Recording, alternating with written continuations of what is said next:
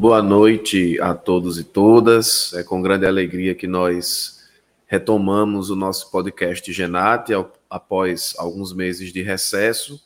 Estamos reiniciando esse semestre com o pesquisador Lincoln Alves. Ele é pesquisador do Centro de Ciências do Sistema Terrestre do Instituto Nacional de Pesquisas Espaciais, é meteorologista pela UFPB mestre e doutor em meteorologia pelo Instituto Nacional de Pesquisas Espaciais.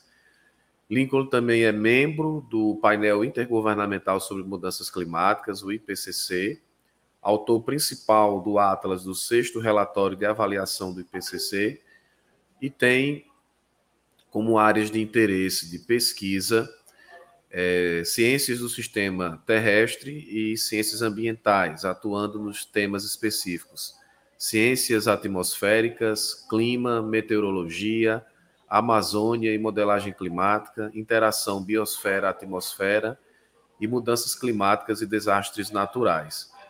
É, peço desculpas por eventuais ruídos que existirem aqui na gravação, porque nós estamos na UFPB, retor retornamos né, nos, em 100% aqui das nossas, das nossas atividades, então é, em algum momento ou outro nós teremos aqui pessoas passando nos corredores e conversando, mas espero que não afete muito a nossa, a nossa gravação.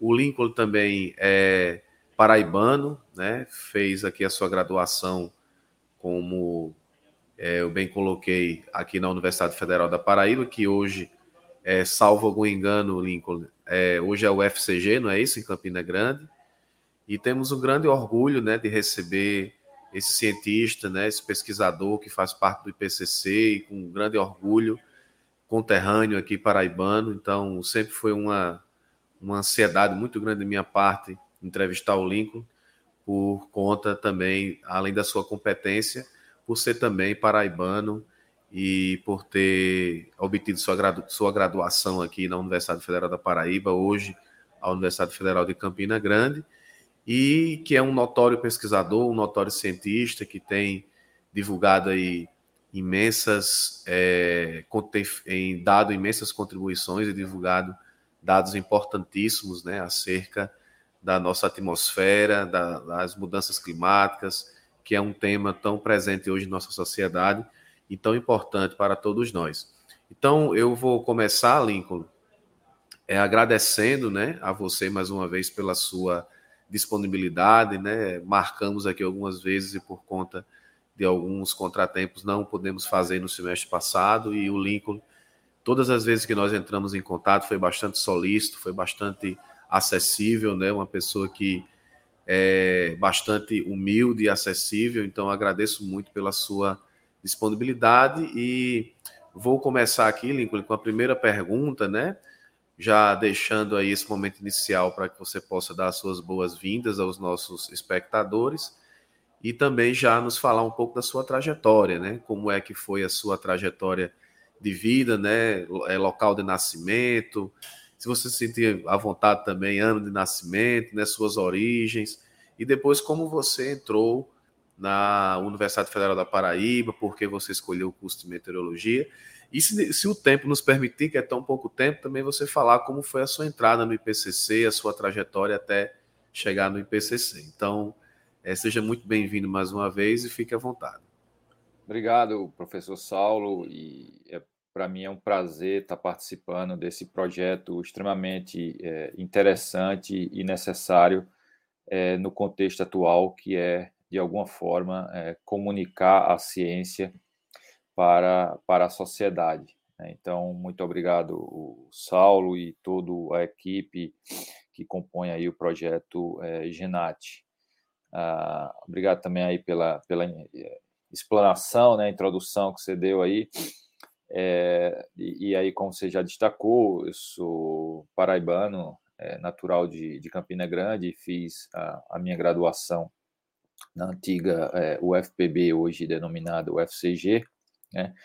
E, e, e, a minha trajetória foi, foi bastante é, interessante, porque desde, desde a minha motivação inicial era o curso de computação. Né? Na nossa época não tinha nem era, era vestibular e aí tinha que escolher primeira opção, segunda opção e terminei na, na segunda opção colocando é, meteorologia e, e aí não, não atingi a, a pontuação para computação e aí eu como o curso né, da área de exatas ele é todo as cadeiras básicas são todas as mesmas para todas as engenharias eu decidi continuar cursando né, e próximo ano tentar novamente. Porém, a, logo no primeiro período, eu tive a oportunidade de cruzar né, e, e, e, e compartilhar com professores que, que de alguma forma, é, influ, influenciaram é, a minha decisão, que foi mostrar que a meteorologia era muito mais do que simplesmente é, olhar o tempo e analisar o tempo. Né?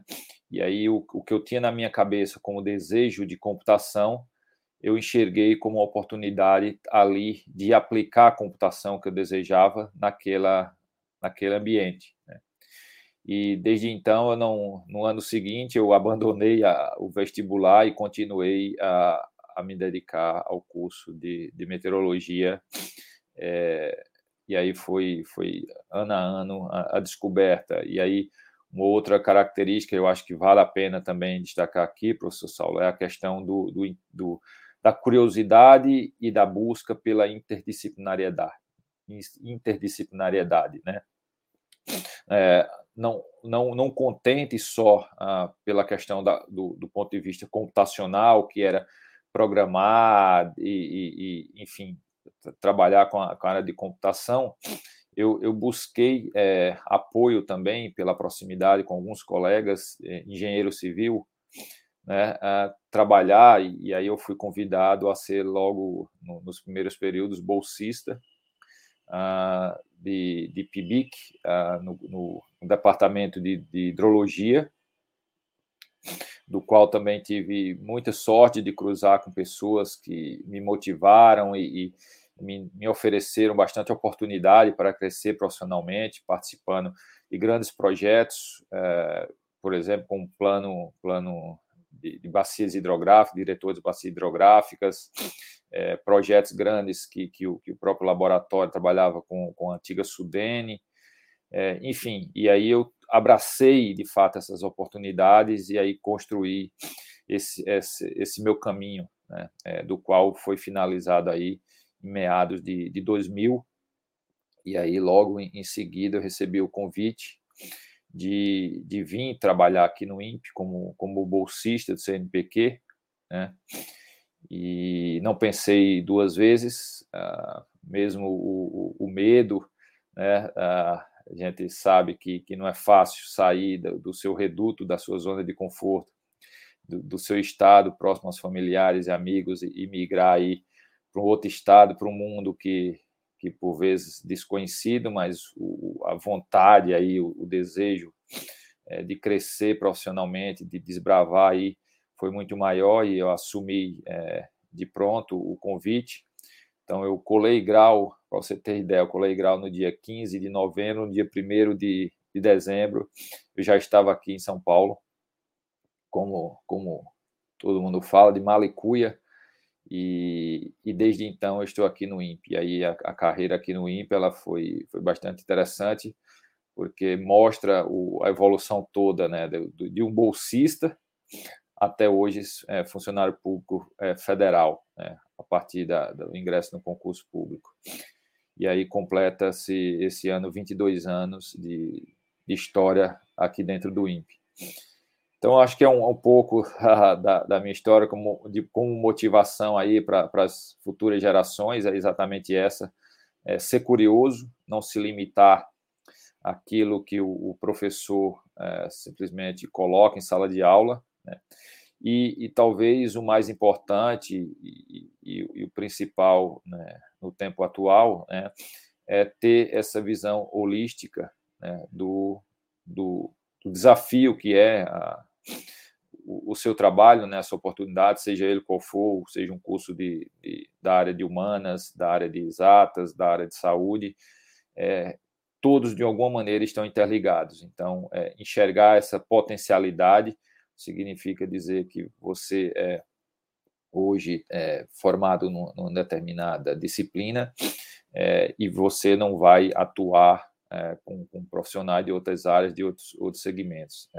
Diferentemente, as empresas têm buscado muito esse caráter é, multidisciplinar, interdisciplinar. Né?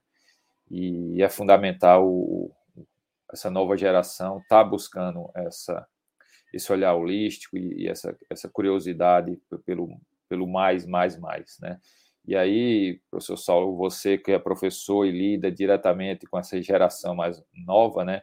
Eu acho que é importante também mencionar para eles que essa é o, o século do, do, da informação, né? a gente recebe diariamente, acorda com informação e vai dormir com informação.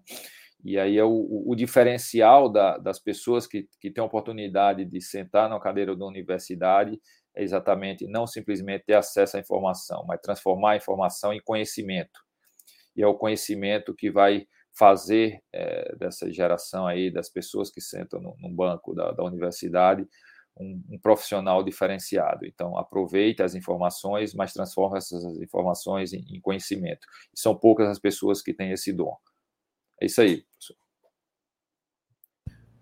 Verdade, verdade. Você falou uma questão aí que muitas vezes eu falo para os meus alunos, né?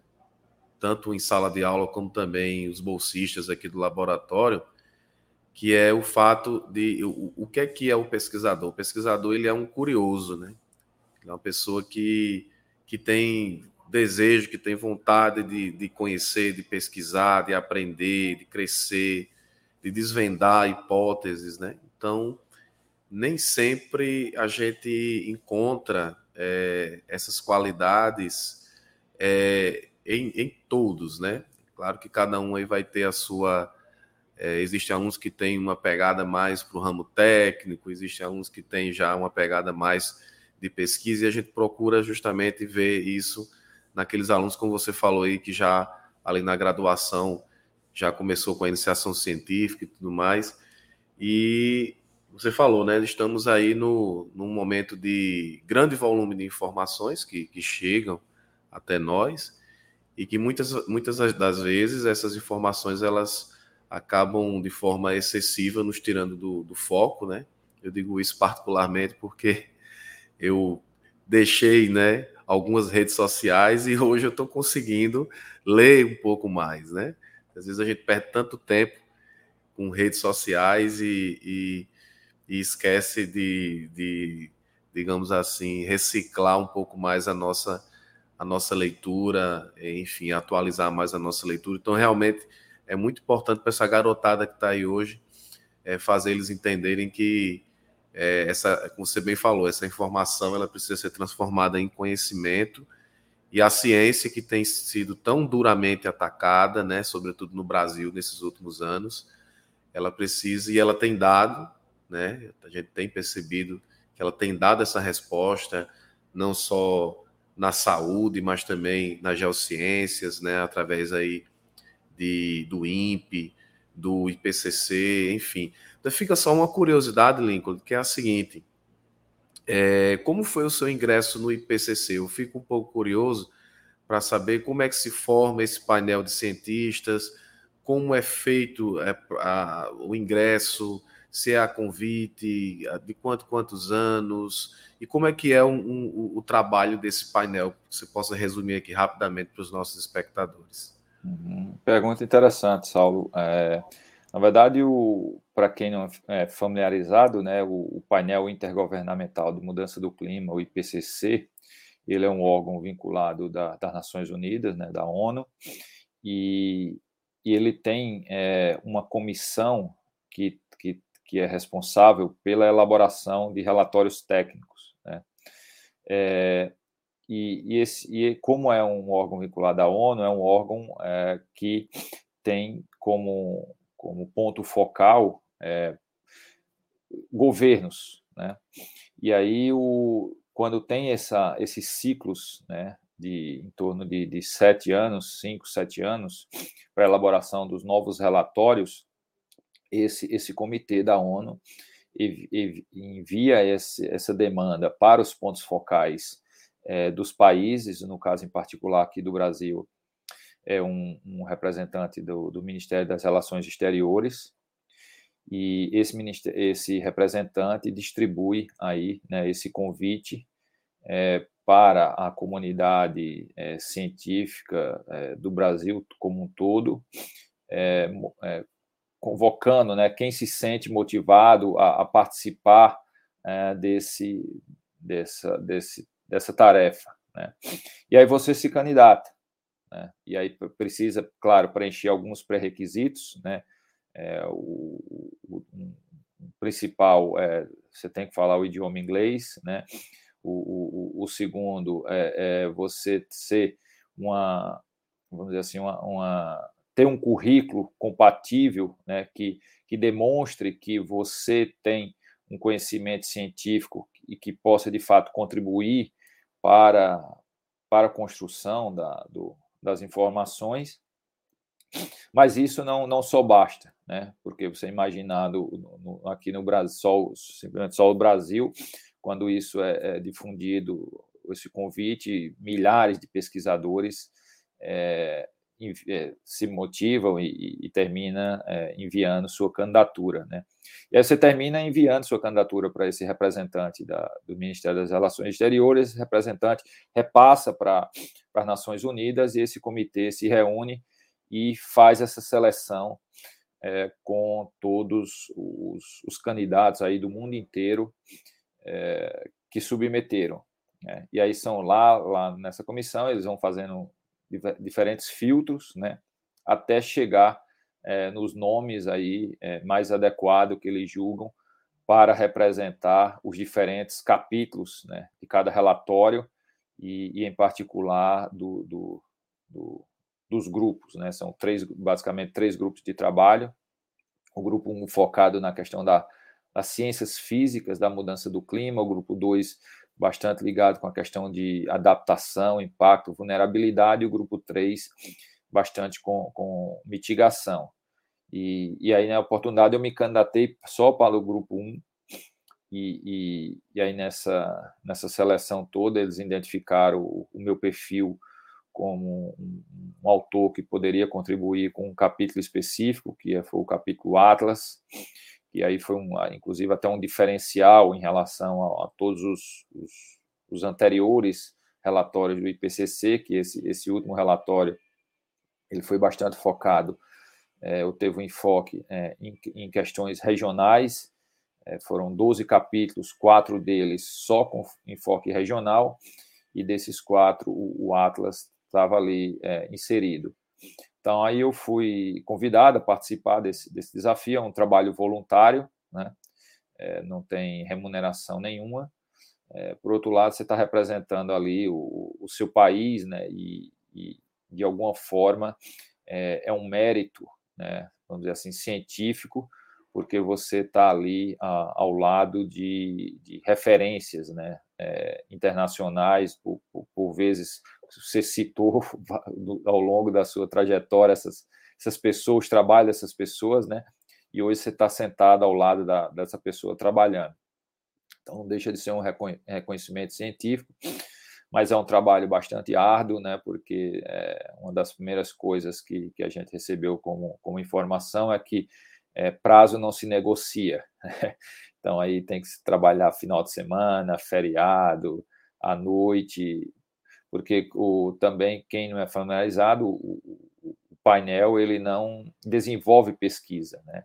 Ele faz essa compilação das informações do qual você, o, o seu colega, o colega lá aqui do sul, do sudeste, desenvolve a pesquisa, publica em, em jornais científicos, e aí a, a, a, nossa função é fazer essa compilação desses trabalhos entender as principais conclusões e trazer as informações relevantes é, para, para a construção do, do capítulo, da sessão, do relatório como um todo. Então, é um, é um trabalho bastante exaustivo, né, porque você tem que fazer toda essa, essa curadoria do, de, de, do, dos trabalhos, né, e, e, eu fiquei responsável aí pela, pela parte da América do Sul, então não era só Brasil, então tive que buscar informações aí dos outros países da América do Sul, enfim, mas foi um trabalho que eu julgo que é bastante gratificante, tanto do ponto de vista profissional, como eu, como eu destaquei, como também pessoal. Né? Pessoal no seguinte sentido, que você está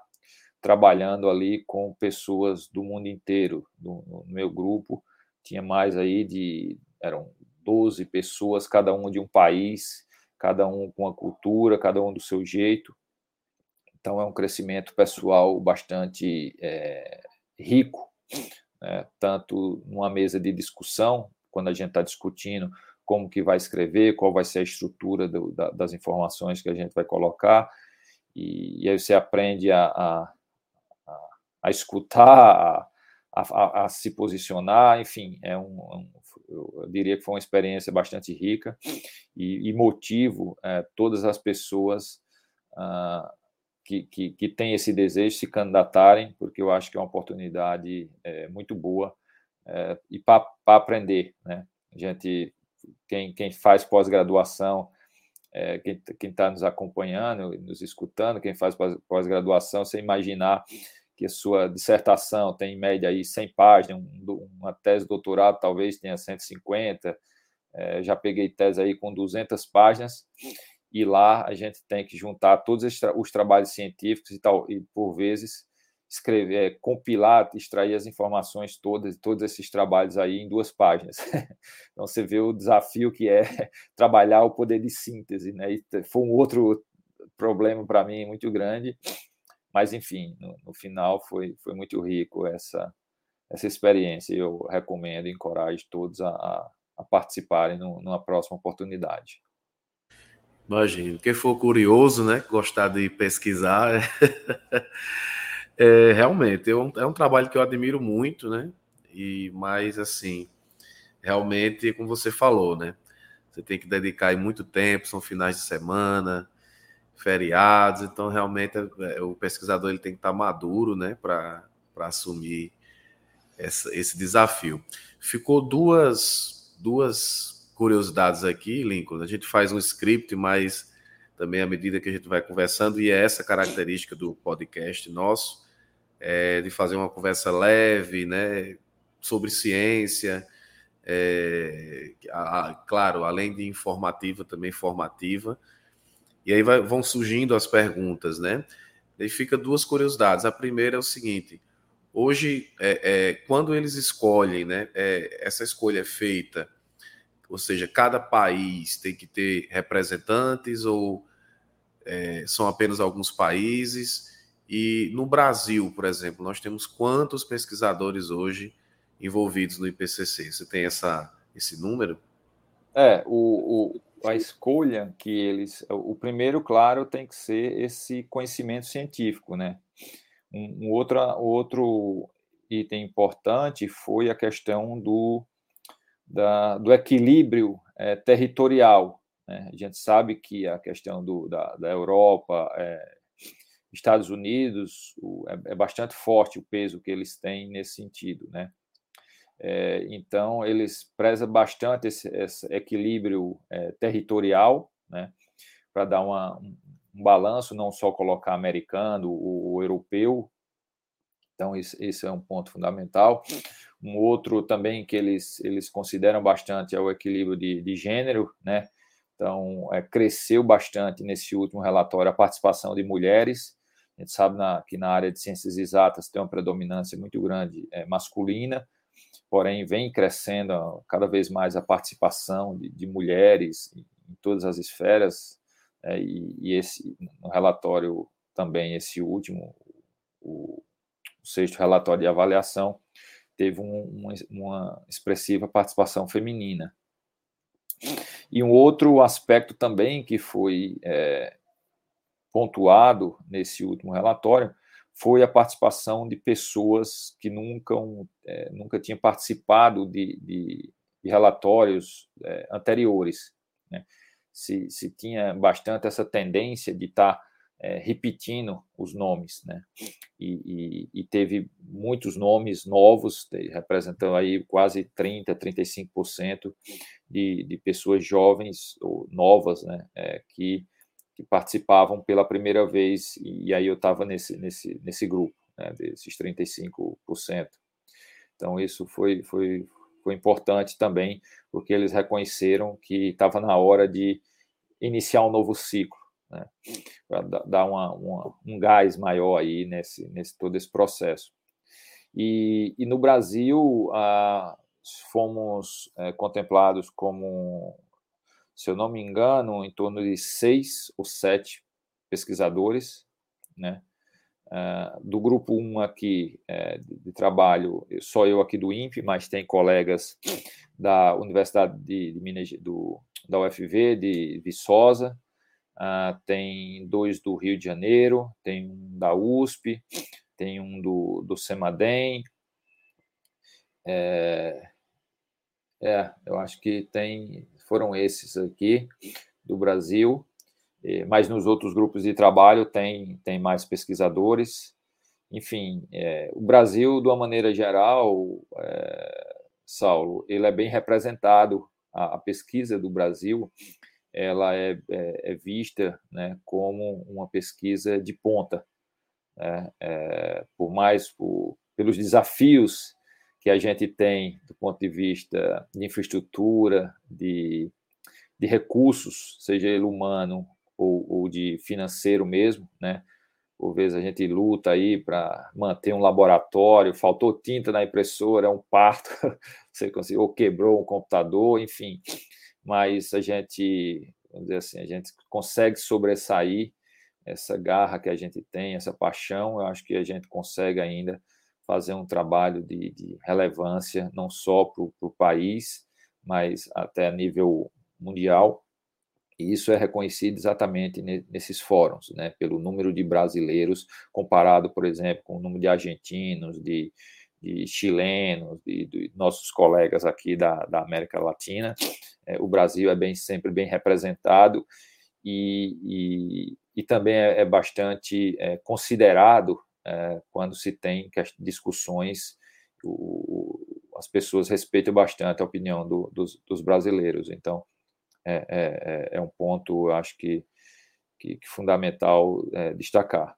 E, mas é um, é um, um aspecto que, assim, apesar desse esforço, dessa vontade que a gente tem, acho que isso não é suficiente, né? De alguma maneira, a gente tem que lutar também para que venha mais investimentos, venha para que a ciência que a gente faz, que já é de alguma maneira boa, seja muito boa, né? ou seja, cada vez melhor. Com certeza, Lincoln. É, e você falando aí da relevância né, dos brasileiros é, no cenário internacional acerca da pesquisa, é, tem um detalhe também que a, a a vice-coordenadora do IPCC é a doutora Thelma Krug, não é isso?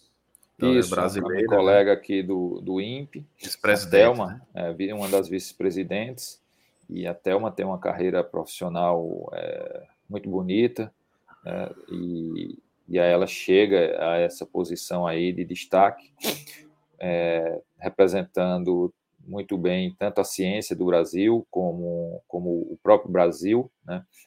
é, e também a, a, a, participação das mulheres né, na, nesses fóruns de, de alto nível. Exatamente. Além de ser uma pessoa incrível também, pessoa muito humilde, muito acessível, é, passa uma energia muito positiva.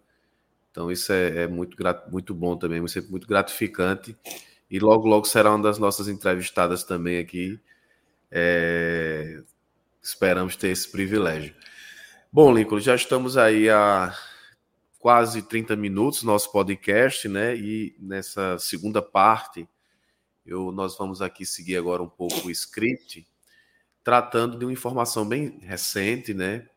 Que mostra um relatório que foi publicado, é, inclusive, salvo engano, com você como um dos participantes, um dos autores, que confirma, por exemplo, a relação do do, do aquecimento global, das mudanças climáticas, é, com as chuvas torrenciais que ocorreram no Nordeste brasileiro esse ano. É, me corrija se eu estiver errado.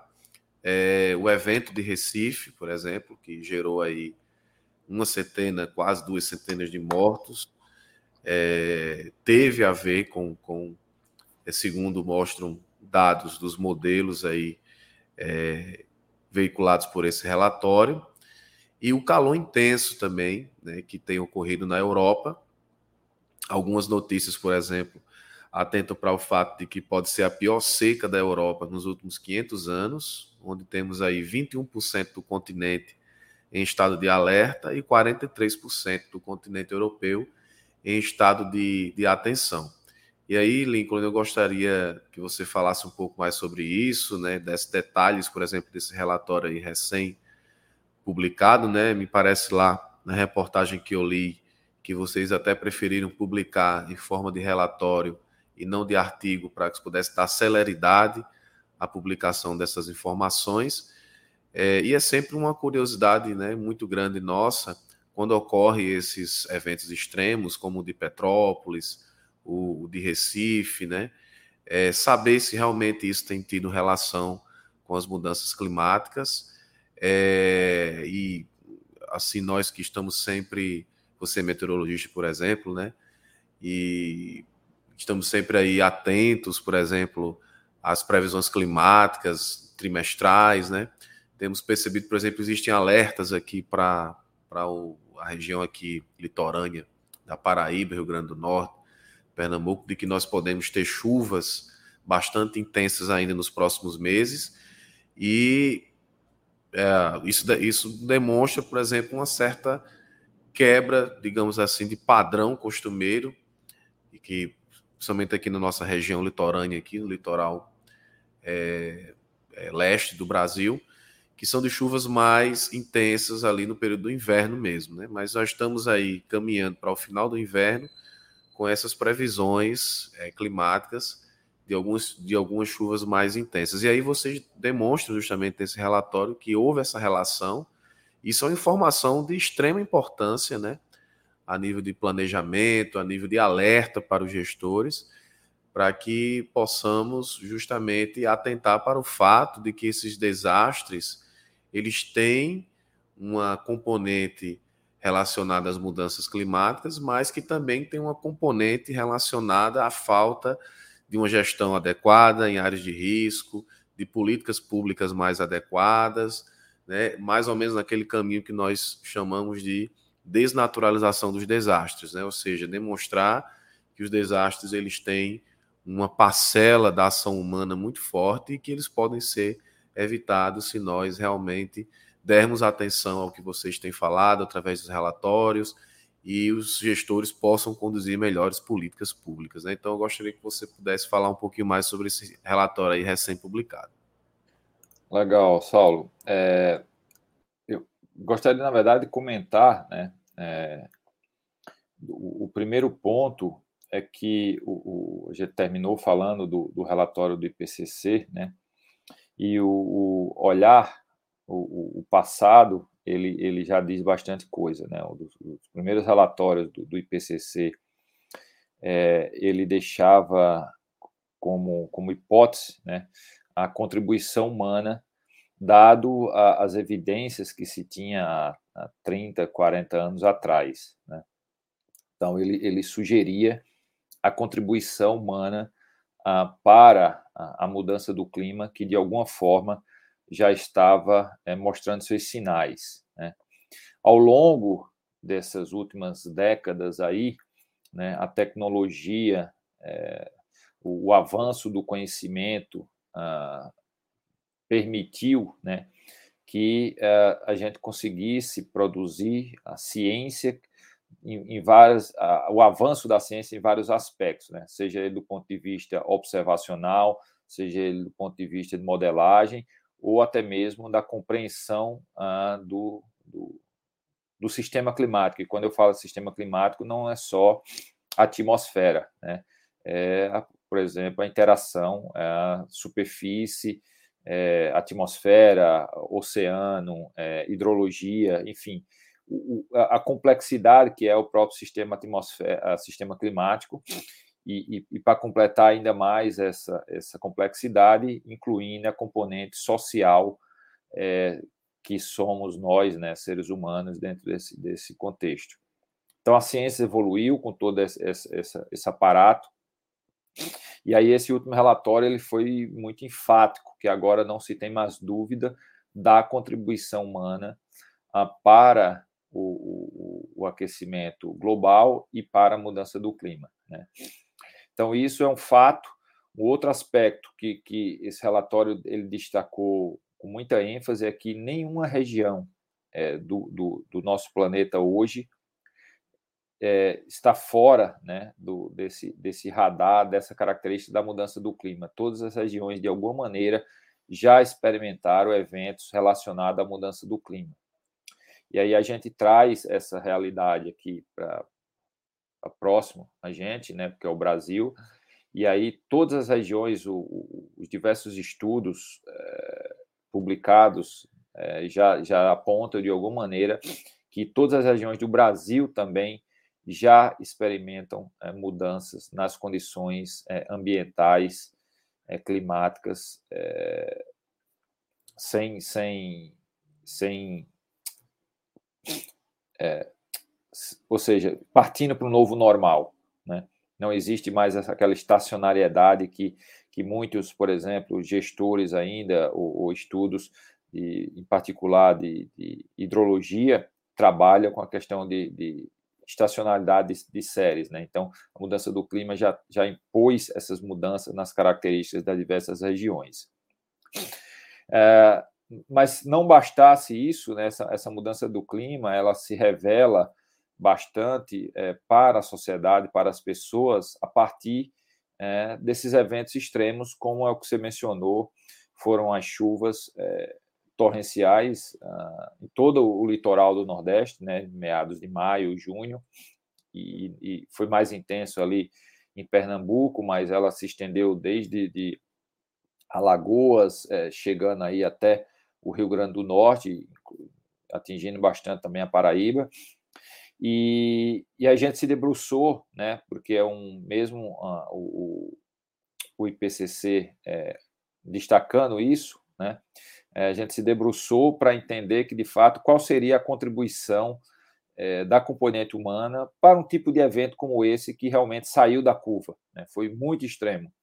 Né, é, e aí o, juntamente com, com colegas da, que são líderes nessa, nessa nova área que está crescendo a cada ano, chamada de atribuição, né, atribuição dos eventos à mudança do clima, ou seja, quando você analisa as características desse evento e tenta atribuir se de fato é um, é um, um evento que faz parte da variabilidade natural do clima e que a gente sempre, sempre soube que que tem é, períodos mais úmidos, períodos mais secos, períodos mais quentes, períodos mais frios.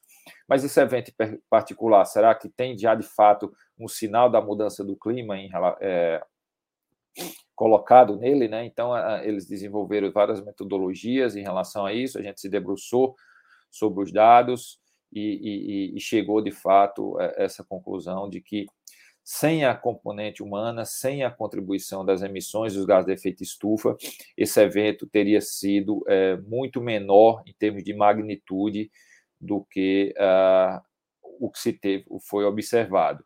Né? E aí, como você, o outro ponto que você destacou aí, essa questão exatamente da gestão do território. Né? É, o, o evento ele toma uma proporção, a magnitude, né? Muito grande, porque ah, não só do ponto de vista é, climático, mas do ponto de vista socioeconômico, pelos próprios números. Né? Várias mortes, número de desabrigados é, muito grande, e isso é agravado, esse, o evento climático em si é, se torna o desastre em si, exatamente por essa vulnerabilidade e exposição que as pessoas, né, que a sociedade está tá exposta. Né? E aí remete, foi até um ponto que a gente destacou bastante no relatório, essa questão da própria gestão do território, do território.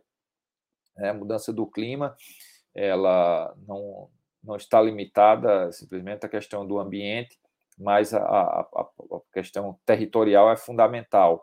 Então tem que precisa se trabalhar bastante essa questão da gestão do território, da questão da exposição, da vulnerabilidade que as pessoas estão, estão expostas e Recife se mostrou muito uma cidade muito grave desse ponto de vista, dado a, a própria infraestrutura, como a cidade cresceu e, e enfim.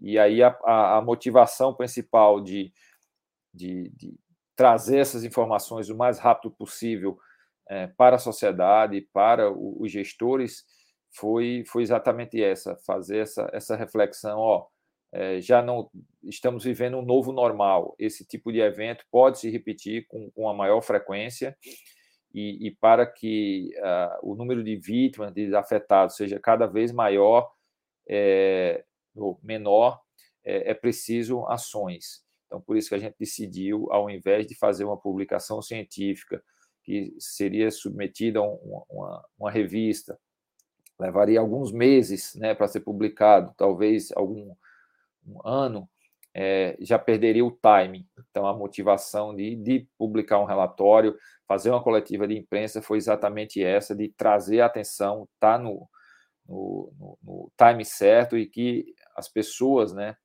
fizessem essa reflexão, de fato, cobrasse aí do, dos tomadores de decisão ações de fato concretas, em particular nesse cenário, é, nesse momento que a gente está vivendo, que é o, o momento eleitoral, né, que a sociedade precisa né, cobrar do, do, dos candidatos, de alguma maneira, posições. Né? Qual, é, qual, é, a sua posição em relação à questão é, ambiental? Né? Porque, de novo, a questão, quando a gente fala em ambiente, a gente não está falando só da parte natural, né? a gente está falando aí ambiente, está falando a parte de social e de governança. Então, é fundamental olhar a mudança do clima nesses três aspectos: ambiente, social e governança. Então, esse foi o, o trabalho né, que, que focou, ah, em particular, nesse caso do, do Recife. E aí outros, aí se a gente extrapolar, teve, você mencionou Petrópolis, né, e, e agora aí, quem, quem assistiu aí ou está acompanhando na, na, na internet, a, a, devastação que está ocorrendo no Paquistão, a, a onda de calor na, na, na, China e a própria Europa aí, onde Londres chegou aí com temperaturas de 40 graus, parando, colapso mais grande, significativo nos transportes, e aí você começa a ver o desdobramento, né? É, a, a, mudança do clima, de novo, ela tem essa, esses desafios não só de, de políticas, né, que, que, que tem essa necessidade das emissões é, das reduções imediatas das emissões do gás de efeito estufa, mas essa adaptação, essa construção da, da, de um novo território.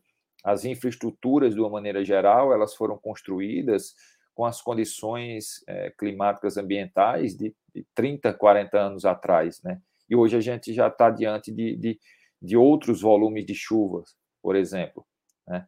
Então, é, é fundamental uh, olhar para o futuro, mas olhar para o futuro com essa nova realidade. Né? E isso mostra aí, de novo, esses eventos têm colocado é, as cartas na mesa e, e mostrado todos os dias que a gente precisa se reconstruir, se adaptar a essa nova realidade.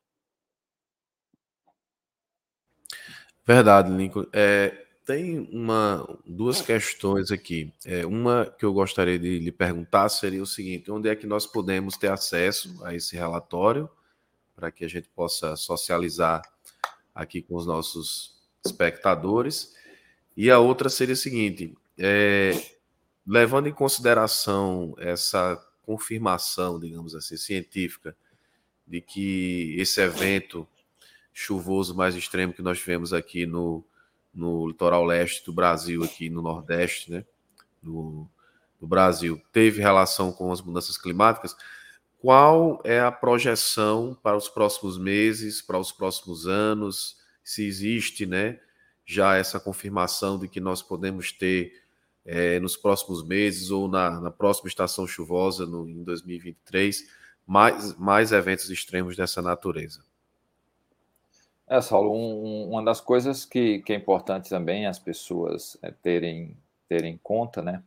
Isso aí é, são projeções, né? É, quando a gente fala projeção, a gente está falando de períodos de mais longo prazo, né? Ou seja, são tendências. Significa dizer que ah, no próximo mês ou na próxima estação a gente vai ter um evento similar a esse. Isso é, um, é, uma, uma, uma, tendência do qual os modelos é, preveem um aumento na frequência desses eventos extremos, seja ele é, excesso de chuva, como, como escassez. Ah, e esse é o, é o, cenário mais geral, né? Para a gente olhar a, a própria, a, as próximas estações, é, aí são outras características, como, por exemplo, temperaturas da superfície do mar, que, que tem um papel mais preponderante né, a isso. É, mas os números mostram que a cada ano o número de eventos extremos tem aumentado. Então, não é, não é possível fazer essa previsão de que a próxima estação a gente vai ter um, um, um extremo significativo, porém, é, de forma bastante subjetiva, os números, né, as observações é, trazem é, essa, essa, esses, essas evidências de que a frequência desses eventos tem aumentado e, e a intensidade também desses eventos. Então, é, é, é mais nessa, nessa perspectiva. É, tem, tem essa diferença grande entre a previsão é, sazonal das próximas estações, dos próximos três meses, com as projeções que tem mais um caráter do ponto de vista de planejamento estratégico e não de, de previsão para uma próxima estação. Certo. E para termos acesso a esse relatório recém-publicado, qual seria o, o site é, tem o, o, site do, do, próprio da Universidade de Oxford, a própria FAPESP, é, que é a agência de financiamento daqui do Estado de São Paulo. Ela também publicou no, no, no seu site, tem na revista FAPESP, ou seja, a gente tentou dar um, um, uma, publicação, uma divulgação mais ampla, é, mais ampla possível. Uh, depois eu posso passar o link da, da, Universidade de Oxford, você disponibilizar aí é, para quem nos acompanha. Certo, perfeito, Nico. Bom, nós já estamos aqui nos aproximando de 50 minutos de, de podcast. Eu gostaria de encerrar esse podcast, Lincoln, fazendo uma última pergunta. É, aí você, como você é bem sucinto, não vou nem prezar pedir, né? Você é bem objetivo ao mesmo tempo também abrangente. É, eu já tive aqui convidados que passaram uma hora respondendo a primeira pergunta e realmente é, é complicado. Né? Você consegue ser bem objetivo e, e abrangente ao mesmo tempo. É, a relação, por exemplo, desse das mudanças climáticas, a gente falou aqui da relação com os eventos chuvosos extremos, e eu gostaria de ir para o outro lado, né? aqui falando em termos de Nordeste, a relação disso com a, a, a intensificação, por exemplo, da, da, da, da, seca, da desertificação no Nordeste brasileiro. Temos muitos reservatórios aí que têm é, sofrido com a escassez de chuvas, né? muitos reservatórios abaixo de, de, do volume morto. Enfim, se isso tem relação também, né? Eu até vi que na última nesse último relatório aí do grupo 1 que foi publicado, é, existia, por exemplo, uma, uma me corrija aí na, na, nos termos técnicos, né, mas uma, não sei se a palavra projeção está bem empregada aí, de aproximadamente 2 graus até mais de aumento na temperatura média no Nordeste brasileiro e de intensificação mesmo desses, desses eventos de, de secas. Né? Então, é, há um, de fato uma relação né, com essa questão da escassez hídrica no Nordeste, e aí, em sequência, você já pode fazer a sua, as suas considerações finais e, e, e fazer aqui as suas. É, a sua, seu fechamento aqui com os nossos espectadores. Obrigado, Saulo. Sim, totalmente, tem uma relação direta com, com o que a gente vem, vem falando aí, né? Ah, em, em, particular, o, o, semiárido do, do, Nordeste, ela é, é, tida, é tido né, como uma das re, regiões é, mais é, vulnera, vulneráveis e suscetíveis a eventos é, extremos, e, e, em particular, eventos secos, né? faz parte da história do, do, do semiárido, né? Porém, o, o que se coloca na mesa, as projeções, seja ele um, um cenário mais otimista, seja ele um, um cenário mais pessimista, é que de fato tende a se agravar essa condição é, seca, né? É, redução das chuvas a longo prazo, e isso tem um, um impacto direto aí a, na própria gestão dos recursos hídricos, como você destacou. Né? Então, é, é fundamental uh, se trabalhar ou pensar de novo nessa, nessa nova realidade, né? E, e, aí, paralelo a, essa, a essas projeções, você, você também tem que considerar que a gente está se projetando também um aumento das demandas associado ao aumento da, da população. Então, você imaginar que uma cidade hoje ela é abastecida com a população, por exemplo, de 30 mil pessoas, né? um reservatório abastece 30 mil pessoas, e daqui a 5, 10 anos é 40 mil pessoas, né? ou seja, por o mesmo volume de água, é, é demanda né? uma gestão muito maior e aí, quando você impõe, soma-se a isso essa, essa tendência de, de, redução das chuvas, o desafio se torna ainda maior. Né? A gente vê um avanço muito grande da, da, das políticas de, de é, assistenciais, sociais, para diminuir esse, esses impactos, porém, ainda é, é, é, muito, do meu ponto de vista, muito incipiente.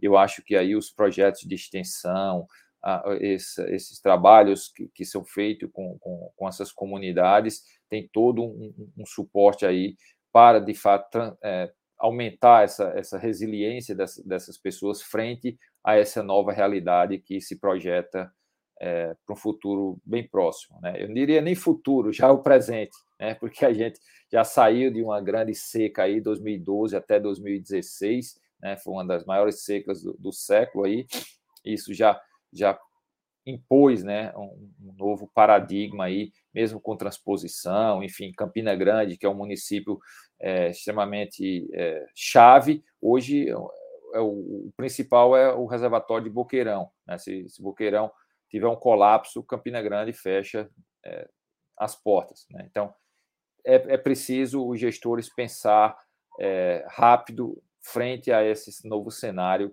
que se está se construindo, seja ele é, otimista ou, ou, pessimista. Tá?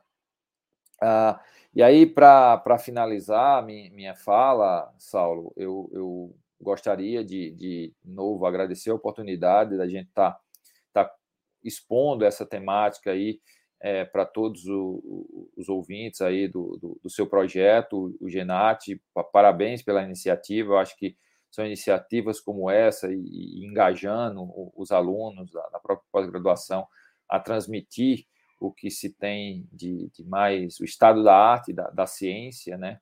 Você traz bastante temas abrangentes que extrapola a, a, por vezes a, a, discussão da academia, mas eu acho que é fundamental.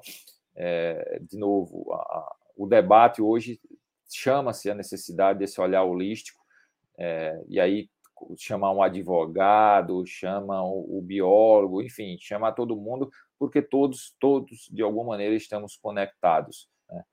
Então, é, parabéns, obrigado pela oportunidade, me coloco à, à disposição aí para contribuir mais vezes e, e, espero que no futuro próximo é, a gente possa estar tá, é, pessoalmente discutindo e que e, e eu possa estar tá contribuindo e quem também se sentir é, motivado, quiser conhecer um pouco mais o INPE, sinta-se à vontade, sinta-se convidado a, a, a, nos visitar aqui e entrar em contato para a gente é, trabalhar junto. Prazer, abraço a todos. Com certeza, Lincoln. Vai ser um prazer imenso conhecê-lo pessoalmente. É, espero que tenhamos essa oportunidade logo. Só a pergunta que não quer calar, né? Como nascido em Campina, 13 ou campinense? Ah, não, não, não, eu pensei que você não ia perguntar, mas eu ia falar de qualquer forma. Campinense. Olha, então. Raposa Feroz. Então estamos entendidos. Embora eu seja pessoense, eu sou torcedor do Campinense. Meu pai, né, ele me levou a torcer para o Campinense, ele me, me, digamos assim, me roubou para a Raposa, né? E hoje eu sou um torcedor um pessoense adotado pela raposa. É um sábio, seu pai é um sábio. Mas paraibano acima de tudo, né? Com muito orgulho, é e eu acho que nós temos que, é. que dar valor realmente ao que é, da, que é da nossa terra. Muito obrigado, Lincoln, mais uma vez. Foi um prazer, né? Você aí, um cara sempre muito é, solícito, né? E muito, é, digamos assim, enfático e objetivo nas suas respostas e bastante claro e didático. Então, isso é muito bom a gente ter esse contato aí com vocês. Como você me falou, é, buscando sempre essa, essa, sempre essa interdisciplinaridade, né? Que é importante sair desse, dessa caixinha, muitas vezes só da geografia ou só da meteorologia, para que a gente possa aí trazer o nosso conhecimento para a sociedade como um todo. Então, muito obrigado. Nós gostaríamos de dizer que esse podcast ele está sendo transmitido, né, para o YouTube, nosso canal no YouTube, youtube.com.br genatoFPB. Pedimos que vocês aí que estão acompanhando pelo YouTube possam se inscrever em nosso canal, ativar o sininho das notificações, curtir essa transmissão, e compartilhar com seus colegas e familiares. E vocês que estão nos acompanhando pelo Spotify também possam fazer o mesmo, né, compartilhando essa transmissão tão rica aqui, essa, essa, esse podcast tão rico que nós tivemos neste dia. Então, muito obrigado a todos e esperamos aí todos vocês no próximo podcast. Um grande abraço. Obrigado, Lincoln. Até obrigado, mais. abraço. Um abraço.